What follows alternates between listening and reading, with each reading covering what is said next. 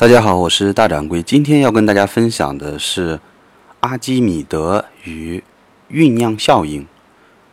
在古希腊，国王让人做了一顶纯金的王冠，但他呢又怀疑工匠在王冠中掺了银子。可问题是，这顶王冠与当初交给金匠的是一样重的，谁也不知道金匠到底有没有捣鬼。国王把这个难题交给了阿基米德。阿基米德为了解决这个问题呢，冥思苦想。他起初尝试了很多想法，但是呢都失败了。有一天他去洗澡啊，一边他坐进，当他坐进澡盆的时候呢，他就看到了这个水盆里的水溢出来了，同时感觉身体被轻轻的托起来。那他突然就恍然大悟，运用浮力原理解决了这个问题。这个故事呢，大家在学初二的物理的时候，应该是到浮力那一章，大家都听过这个故事。那通过这个故事，我们知道，不管是科学家还是一般人，在解决问题的过程中，我们都可以发现，如果将难题暂时的放在一边，放上一段时间，我们可能就能得到满意的答案。这一个现象。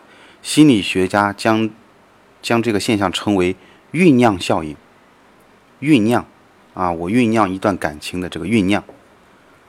阿基米德发现浮力定律就是酝酿效应的经典的故事。日常生活中呢，我们常常会对一个难题束手无策，不知从何入手。这时思维就进入了酝酿阶段，直到有一天，当我们抛开面前的问题。去做其他的事情时，百思不得其解的答案呢，可能就会突然出现在我们的面前，令我们忍不住也会发出类似阿基米德的惊叹。这时酝酿效应就绽开了思维之花，结出了答案之果。古代诗词说：“山重水复疑无路，柳暗花明又一村”，也是这样一个心理的写照。那心理学家认为，在酝酿过程中存在潜在的这种意识层面的推理，就是说我虽然没有在思考这件事情，但我的大脑并没有停止休息。我们有过印象，在学习阶段，在学生的时代，有一道题目半天解不出来呢，睡了一觉，哎，解出来了。也就是说，我们的大脑其实在潜意识还在对这道题进行推演。所以，当一件事情发生的时候，在当下无法解决的时候，我们呢，退一步。所谓“踏破铁鞋无觅处，得来全不费工夫”，去喝喝茶、散散步，或许这个问题就解决了。那今天讲的这个阿基米德酝酿效应，其实也说的是一种夫妻关系，甚至说的是我们在教育孩子啊。或者是在和长辈、在和小辈、小一辈在相处的过程中，当遇到矛盾和摩擦的时候，当这个问题暂时没有办法解决的时候，我们不妨退出来，做一点其他的事情，或许慢慢就有了答案。大掌柜目睹了太多的分崩离合，太多的恩爱的夫妻变成仇人，老死不相往来。啊，见过太多这样的事情了。在我们处理具体问题的时候，我们可以暂时的放在一边。当我们在遇到这种情感的纠葛的时候，我们有时候也要把它晾一晾。但这个晾一晾，我指的并不是说进行一种冷暴力，而是我们先不要去谈这个问题，等到合适的时间。我们都知道，在一个合适的地点。啊，有这种烛光，啊，有烛光晚宴嘛。然后呢，啊，一个非常美丽的环境中，啊，非常安静祥和的环境中，我们谈问题的语气，我们谈问题的心态，和我们处在一个嘈杂的环境中谈问题的心态可能就不一样。所以矛盾，我们先放在一边。这就是我们今天分享的第一个心理学的效应。叫阿基米德与酝酿效应。那我们第二个要分享的是阿伦森效应。阿伦森效应啊，它还是有一个这个具体的实验的。阿伦森效应具体的是指啊，人们最喜欢那些对自己的喜欢、奖励、赞扬不断增加的人或物，最不喜欢那些显得不断减少的人或物啊。这句话听起来有点拗口。哦，我再说一遍。就是说，我们想要吃一个东西，这个东西非常美味，而我们就想着，哎，我们今天去参加一个宴会，那我希望这盘菜来两盘。我们讨厌一个东西，那我当然希望这个东西尽量没有。我们在北方的时候，有时候做饺子，那有的孩子他不喜欢吃葱，他就不喜欢吃葱的话，他就不想让这个饺子里面有任何的葱，呃越少越好，甚至没有。当然，他如果想吃，他特别喜欢吃鸡蛋，那他当然希望这个饺子里面，啊，鸡蛋馅儿越多越好。那这是阿伦森效应。那这样解释是非常表面的，呃流于浅层的。那真正的就是说，喜欢他喜欢的不断的增加的，或者说喜欢一种美好的不断增加的东西，他不喜欢。那种慢慢在减少的东西，当然，这个指的是我自己喜欢的东西在慢慢减少。那我现在把这个实验呢给大家说一下。这个实验呢就是说，分四组人，对某一人给予不同的评价，介意观察某人对哪一组最具好感。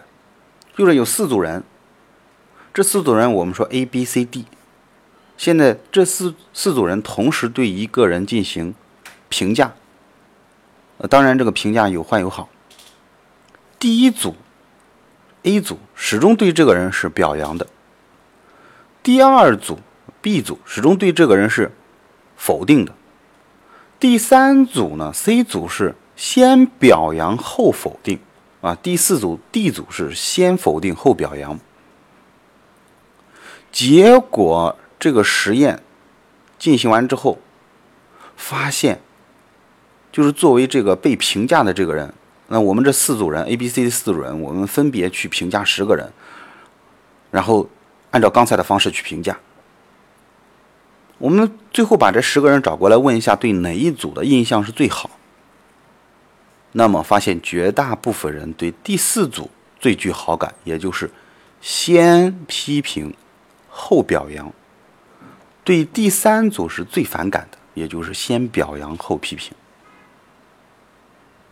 所以呢，这个阿伦森效应就提醒我们，在日常工作与生活中，应该尽力避免由于自己的表现不当所造成的他人对自己印象不良方向的这种逆转。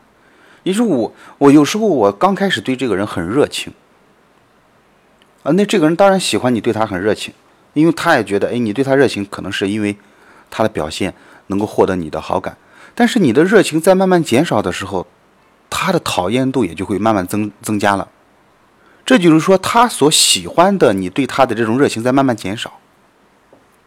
啊，是这个意思。那同样呢，他也提醒我们在形成对别人的印象过程中啊，要避免受这个阿伦森效应的影响，就不能说。别人先对我们好，后面对我们说一两句话，我们就对这个人马上产生了一种，呃，印象的改观，那不应该是这样子的。那我们现在说一个具体的这种，呃，正面的例子，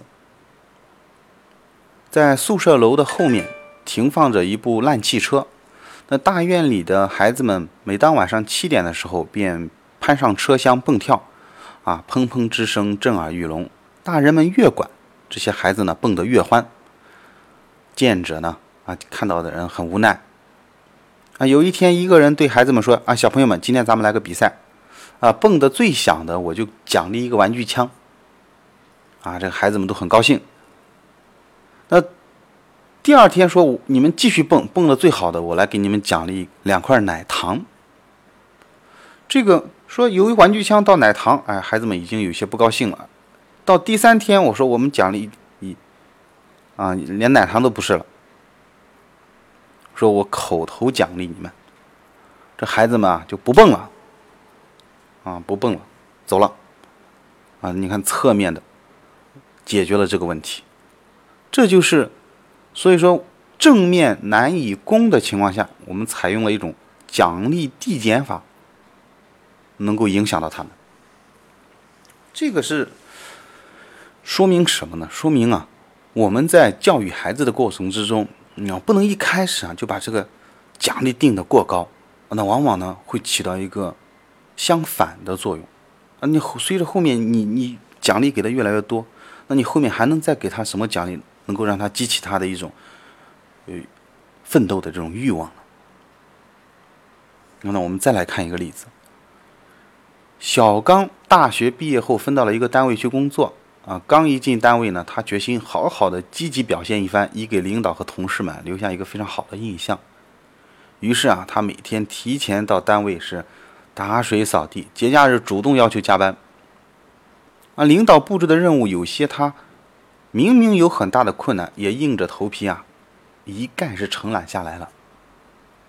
本来刚刚走上工作岗位的这个青年人积极表现一下呢，是无可厚非的。但问题是，小刚的此时表现啊，与其真正的思想觉悟、为人处事的一贯态度和行为模式相差是甚远的，夹杂着过分表演的成分，因而呢，就难以有长久的坚持性。